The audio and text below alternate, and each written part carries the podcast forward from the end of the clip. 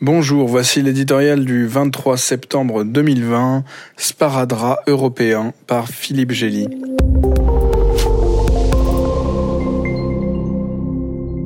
Il faut souvent des drames pour que les Européens se préoccupent des migrants. En septembre 2015, la mort tragique du petit Aylan avait poussé Angela Merkel à ouvrir les frontières de l'Allemagne à 900 000 demandeurs d'asile venus de Syrie et d'Irak, provoquant un choc migratoire ressenti dans toute l'Europe.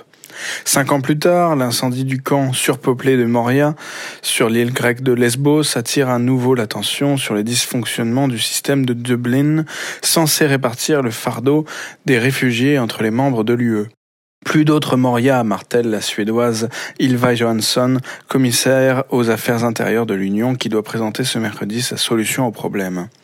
La montagne va-t-elle encore une fois accoucher d'une souris Constatant l'impossibilité d'imposer des quotas de migrants aux pays qui n'en veulent pas, la commission d'Ursula von der Leyen s'apprête à substituer à la relocalisation forcée des réfugiés une solidarité obligatoire, mais à la carte, prenant la forme voulue par chaque État membre. Accueil des demandeurs d'asile, aide financière ou logistique, participation au renvoi des migrants déboutés. En amont, l'Europe musclerait les contrôles à ses frontières ainsi que ses partenariats avec les pays d'origine et de transit pour tenter d'endiguer le flot. En aval, elle augmenterait les incitations financières au retour avec l'objectif de reconduire chez eux 70% des clandestins contre moins de 30% aujourd'hui.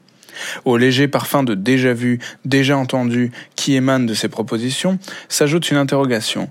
Peut-on réparer un système paralysé par les blocages nationaux en faisant de ceci le socle d'une nouvelle solidarité? La semaine dernière, Van der Leyen promettait l'abolition du règlement de Dublin et une nouvelle gouvernance de la migration. Mais l'Europe continue de subir le phénomène migratoire plus qu'elle ne le gouverne.